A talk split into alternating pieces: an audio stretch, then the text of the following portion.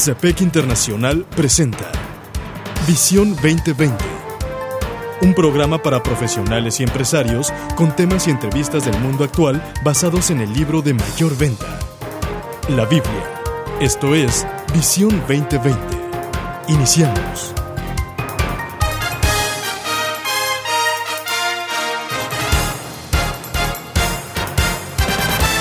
Bienvenidos a su programa Visión 2020. Les saludamos el doctor Enrique Cepeda con la alegría de siempre. y Edgar Medina. Hoy presentamos el programa 1197, aprovechando al máximo nuestra vida. Para iniciar, escuchemos segunda carta a Timoteo, capítulo 2, versículos 15 al 21. Esfuérzate por presentarte a Dios aprobado, como obrero que no tiene de qué avergonzarse y que interpreta rectamente la palabra de verdad. Evita las palabrerías profanas, porque los que se dan a ellas se alejan cada vez más de la vida piadosa, y sus enseñanzas se extienden como gangrena. Entre ellos están Himeneo y Fileto, que se han desviado de la verdad, andan diciendo que la resurrección ya tuvo lugar y así trastornan la fe de algunos. A pesar de todo, el fundamento de Dios es sólido y se mantiene firme, pues está sellado con esta inscripción. El Señor conoce a los suyos. Y esta otra, que se aparte de la maldad todo el que invoca el nombre del Señor. En una casa grande, no solo hay vasos de oro y de plata, sino también de madera y de barro, unos para los usos más nobles y otros para los usos más bajos. Si alguien se mantiene limpio, llegará a ser un vaso noble, santificado, útil para el Señor y preparado para toda obra buena. Muchas veces nos vemos en situaciones, por ejemplo, en la que desperdiciamos algo. Mandamos a imprimir, por ejemplo, un archivo a, una eh, impresora láser y, y en lugar de imprimir uno, imprimimos 100, por ejemplo, y se siente bastante desagradable el vernos en ese escenario. Pero ¿qué hay de cuando nos damos cuenta que hemos desperdiciado algo mucho más importante que el tóner de una impresora? Por ejemplo, la vida. Eso es eh, muy trascendental y, e irreparable. ¿eh? Sí. No lo podemos reparar. Ese es el gran punto. Basados en un maná de lunes, escrito en esta ocasión por eh, Ken Corco, donde él nos plantea la siguiente pregunta, ¿cuál es el mayor y mejor uso de su vida? Dice él que cuando trabajó en el sector inmobiliario, o sea, en bienes y raíces, uno de los enfoques de evaluación que utilizaba para determinar el valor de una propiedad se llamaba mayor y mejor uso. Sí, sí, sí. Si venía conmigo y me decían, he heredado 160 acres, por favor, ayúdeme, dígame si valen la pena. Me gustaba empezar haciendo preguntas. ¿Dónde está? ¿Qué uso se está dando por a ese, a ese terreno en este momento? ¿En qué están usando los vecinos, los terrenos vecinos? ¿Cómo, cómo, eh, cómo están siendo usados?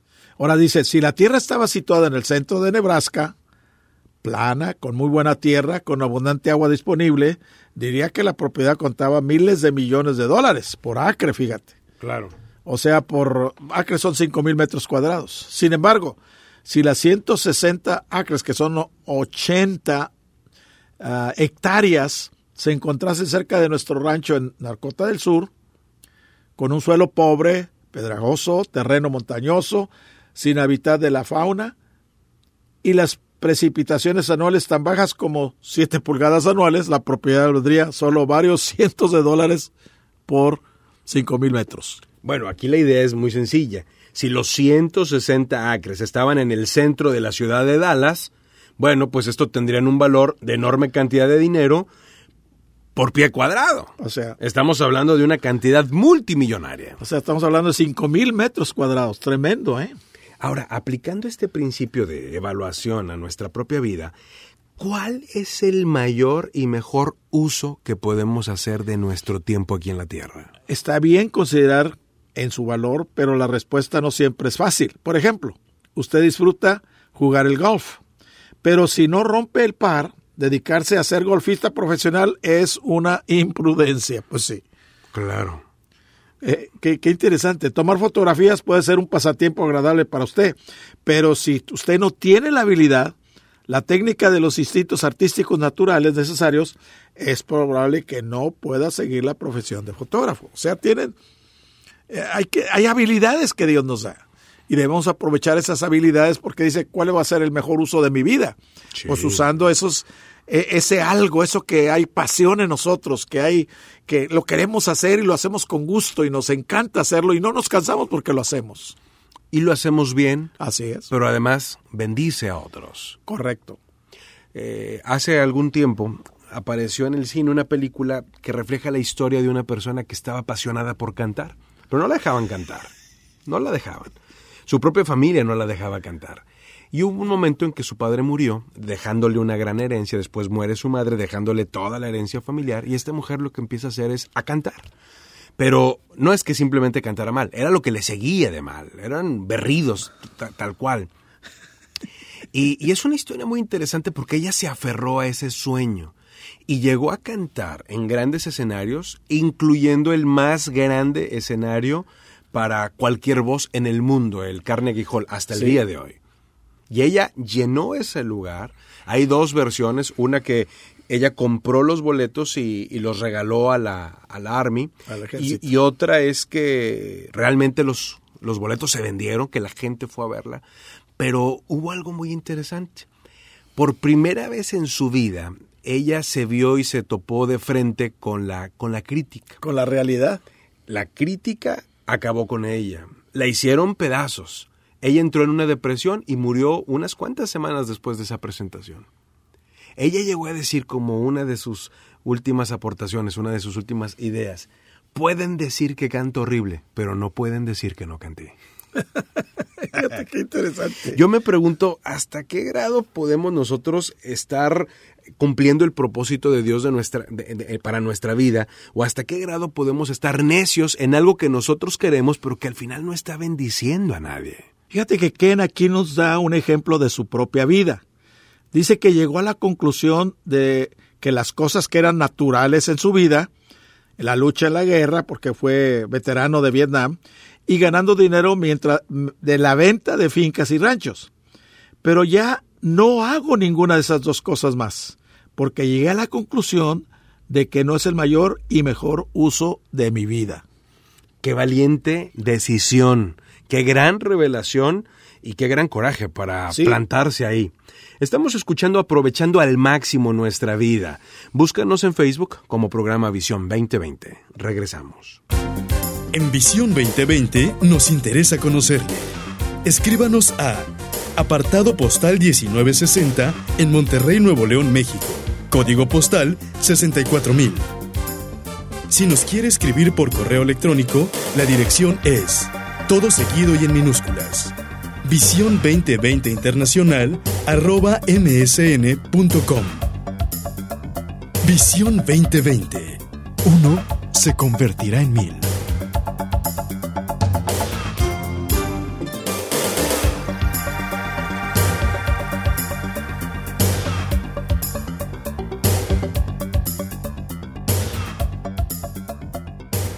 Doctor, continuamos con esta que es ah, una temática brutalmente importante a la luz de nuestra vida por completo, aprovechando al máximo nuestra vida. Y mm, el, artículo del que nos hemos eh, basado para este programa, escrito por Ken Corco, eh, comienza con una pregunta muy, muy relevante. ¿Cuál es el mejor uso que le puedes dar a tu vida?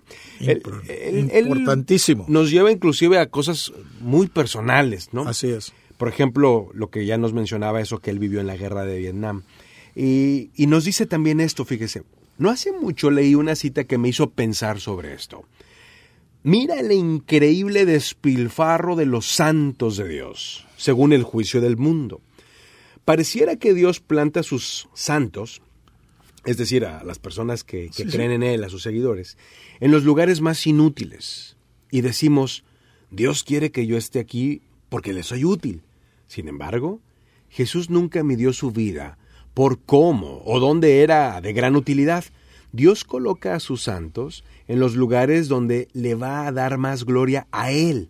Y somos totalmente incapaces de juzgar en dónde y en qué puede ser. Fíjate, esta cita la tomó de En pos de lo supremo, de Oswald Chambers. Así es. Es uno de los libros de meditación más profundos que yo conozco y yo los uso, yo lo uso hasta el día de hoy. Y esto Dice, Dios coloca a sus santos en los lugares donde le van a dar más gloria a Dios. A Él. No, Sí. no, a, no a ellos, sino a Dios. Y, y qué importante ver esa perspectiva. Sí, sí. ¿Dónde puedo estar yo que le dé más gloria a Dios? Fíjate, piénsalo. Sí, sí, claro. Donde tú estás en este momento, ¿le estás dando gloria a Dios? ¿La gloria de Dios está siendo exaltada a través de lo que tú estás haciendo? Conozco el caso de un hombre que recibió un gran nombramiento en su empresa, gran nombramiento y se movió de ciudad. Se fue a otro, a otro lugar y comenzó ahí pues un- una labor de mayor jerarquía y tal dentro de su empresa. Pero estando ahí, él recibió el llamado de Dios al pastorado Increíble. y renunció. Increíble. Y renunció y empezó el pastorado en su casa. Y dice, yo sé que lo que estoy haciendo para mi familia es una locura. Así es. O sea, es como, ¿qué te pasa? ¿Por qué renuncias a ese gran sueldo, a esa gran posición y, y, y empieza a predicar la palabra en tu casa? ¿Estás loco? ¿Qué te pasa? Pero yo sé para lo que Dios me ha llamado. ¿Qué? Y Él no me trajo a esta ciudad para ser un profesional, sino me trajo a esta ciudad para predicar el Evangelio. Muchas veces es al revés. Dios nos puede usar en todos, en todos lados, incluyendo en la empresa, pero Él reconoció dónde era el lugar en el que Dios quería que le diera Y más cuando gloria tú estás en el centro de la voluntad de Dios, no importa lo que venga, lo que suceda, vas a estar firme y vas a estar gozoso y vas a traer gloria a Dios. Fíjate lo que nos dice aquí eh, Ken. Durante su tiempo en la tierra, Jesús tuvo muchos talentos y habilidades, pero no determinaron lo que hizo con su vida. En cambio, su principal motivación era la de conocer y obedecer la voluntad de Dios. Allá en Hebreos 5.8 dice que Dios, que Cristo aprendió la obediencia a través del sufrimiento, Sí, sí, sí. a través de las pruebas. Como si Él tuviera algo que aprender. por Así cierto. es, así es. Ahora, eh, como ya lo ha comentado en alguna ocasión eh, Corco, la, la pregunta base es, ¿cuál es el mejor uso que le puedo dar a mi vida? Y esa pregunta es para todos nosotros, ¿eh? ¿Cuál es la mayor y mejor uso que yo le puedo dar a mi propia vida? Fíjate, qué importante. He decidido, dice él, que mi mayor vocación es aprender a conocer a Cristo íntimamente y vivir más conforme a este propósito. En mi opinión, nada más se acerca ni remotamente y nada es tan emocionante ni tan gratificante como conocerle, como vivir con él. Fíjate lo que dice Pablo allá en, en Filipenses capítulo 3, versículo 8 al 10, dice, y más aún, juzgo que todo es pérdida ante la sublimidad del conocimiento de Cristo Jesús mi Señor, por quien perdí todas las cosas y las tengo por basura para ganar a Cristo, y ser hallado en él, no con la justicia mía, la que viene de la ley, sino la que viene por la fe de Cristo, la justicia que viene de Dios, apoyada en la fe. Y fíjate aquí el versículo 10, aquí está la clave. Y conocerle a Él, conocer el poder de su resurrección y la comunión con sus padecimientos hasta hacerme semejante a Él en su muerte, tratando de llegar a la resurrección de entre los muertos. Pero qué tremenda descubrimiento hizo Pablo, porque en los versículos anteriores dice, yo era judío, era fariseo, en cuanto a la ley irreprensible, o sea, habló de sus credenciales, pero dijo, todo esto ahora es basura. Es basura. ¿Por qué? Porque encontré algo mejor. Y no es que era malo, pero comparado a lo que Dios tenía para él, era como basura. Así es, así es. Y aprendiendo. Ahora, lo que dijo Ken dice, y nada es tan emocionante o gratificante cuando nos ubicamos en ese, en conocerlo a él más y más y más, es algo maravilloso. Y recordemos Que uno se convertirá en mí. Hasta la próxima. El Comité de Profesionales y Empresarios Cristianos presentó su programa Visión 2020. Hombres y mujeres buscando la voluntad de Dios en el mundo empresarial. Escuche nuestro próximo programa a la misma hora en esta estación. Visión 2020. Uno se convertirá en mil.